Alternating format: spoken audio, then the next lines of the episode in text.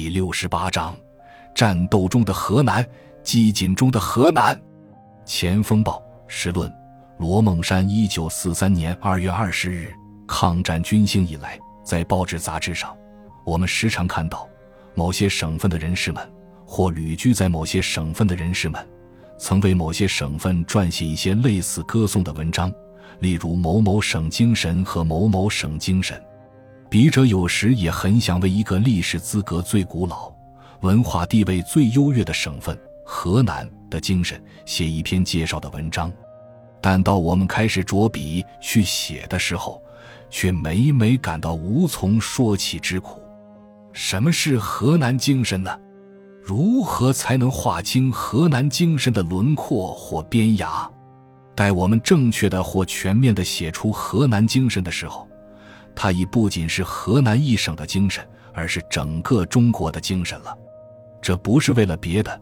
只因为河南不但是我们中国政治文化的摇篮地，我们中国历史的源泉，而自古迄今也始终是我们中国天下的核心。因而，它自古迄今一向是一个地域观念最平淡、乡土意识最轻忽的区域省份。唯其如此。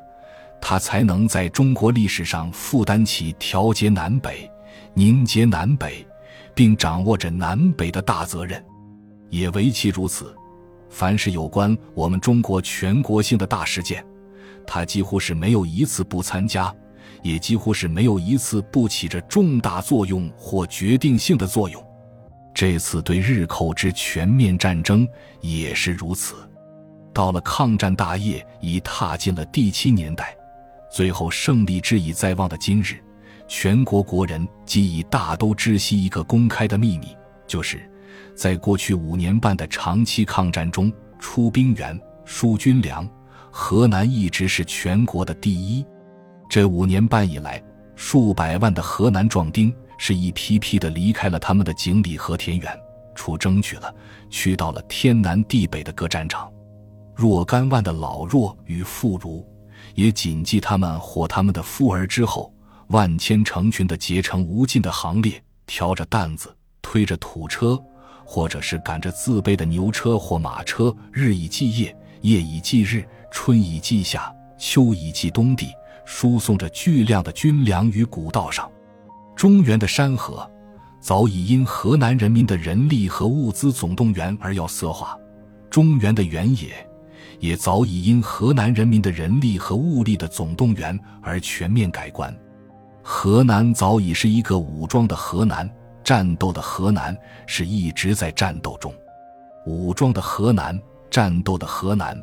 经了五年半长的时间的继续战斗，而从未有过片刻休息的河南，自然也是一个疲惫困乏的河南。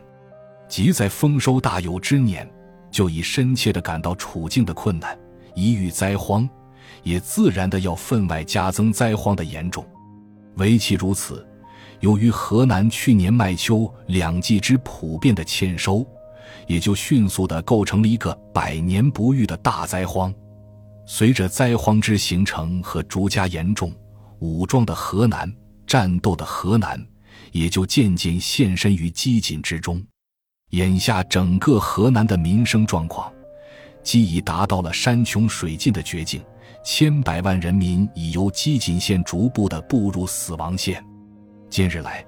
报纸上虽屡有严重的报道，然而这些严重的报道，实不过写出灾区实况的千百分之一二。为了救济河南严重的惨灾，中央除派遣大员前往慰问外，并曾拨发相当巨大的赈款，办理急赈和平调。但这项赈款与河南庞大惊人数字的灾民活命之所需，仍是相去远甚。年前于斌主教由河南视察教区回来的时候，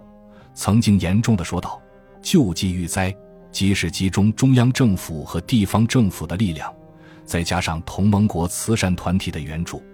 恐怕是仍难免要有百数十万的死亡。由此更可见河南灾情的严重。”由此亦更可见，救济遇灾，已不仅是中央政府和河南地方政府的责任，